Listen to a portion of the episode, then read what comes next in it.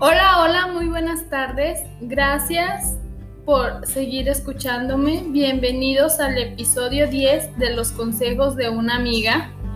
Esta vez serán para llevarse bien con sus hermanos. El consejo número uno es evitar comparaciones. Valora la actitud y habilidades de cada uno de tus hermanos. Nunca los compares, pues cada uno debe ser reconocido y amado por lo que es. Muchas veces no nos damos cuenta, pero ellos están ahí cuando comentamos que no es más que otro y aunque para nosotros resulta trivial, para ellos no es así, pues les duele. Les duele que digamos que uno es más que otro. Consejo número 2. Escucha sus quejas y reconoce lo que les preocupa. Es muy importante escuchar las quejas de los hermanos y no desecharlas sin más. Consejo número 3.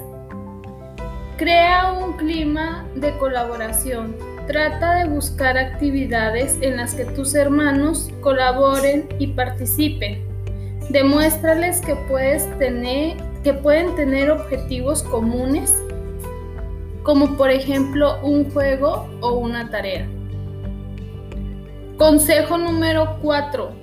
Acepta el conflicto. No lo reprimas. El conflicto entre hermanos es un elemento inevitable de la vida familiar.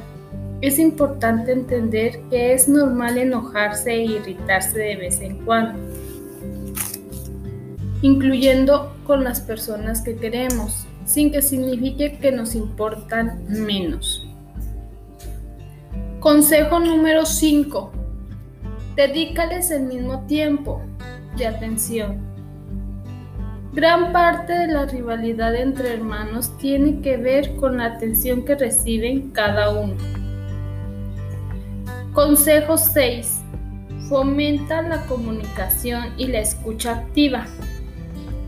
No interrumpas cuando alguno de tus hermanos quiere decir algo. Comunicar también significa compartir alegrías, problemas y vivencias. No ocultes situaciones que tienen que ver con ellos. Consejo número 7. Cada uno es especial. A veces es necesario decirle a tus hermanos que los quieres por igual pero la realidad es que ellos no quieren escuchar eso. Lo que quieren saber es que los amas de forma especial, no por igual. Consejo número 8. Déjales su propio espacio. Intenta tener momentos de juego y de complicidad con ellos.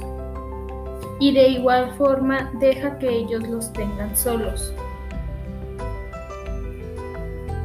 De esta forma fomentarás que compartan experiencias, que se hagan cómplices, que se cuiden uno al otro o que solucionen sus rivalidades.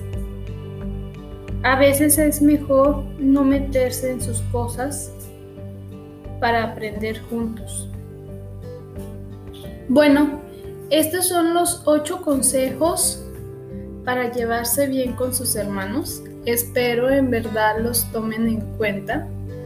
Este espacio es para darles consejos en diferentes temas para que ustedes los puedan poner en práctica y después me estén escribiendo para saber los resultados que obtuvieron.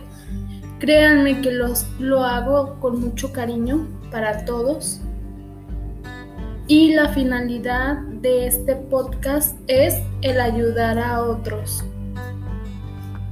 Muchas gracias por seguirme escuchando, que se la pasen muy bien y Dios los bendiga.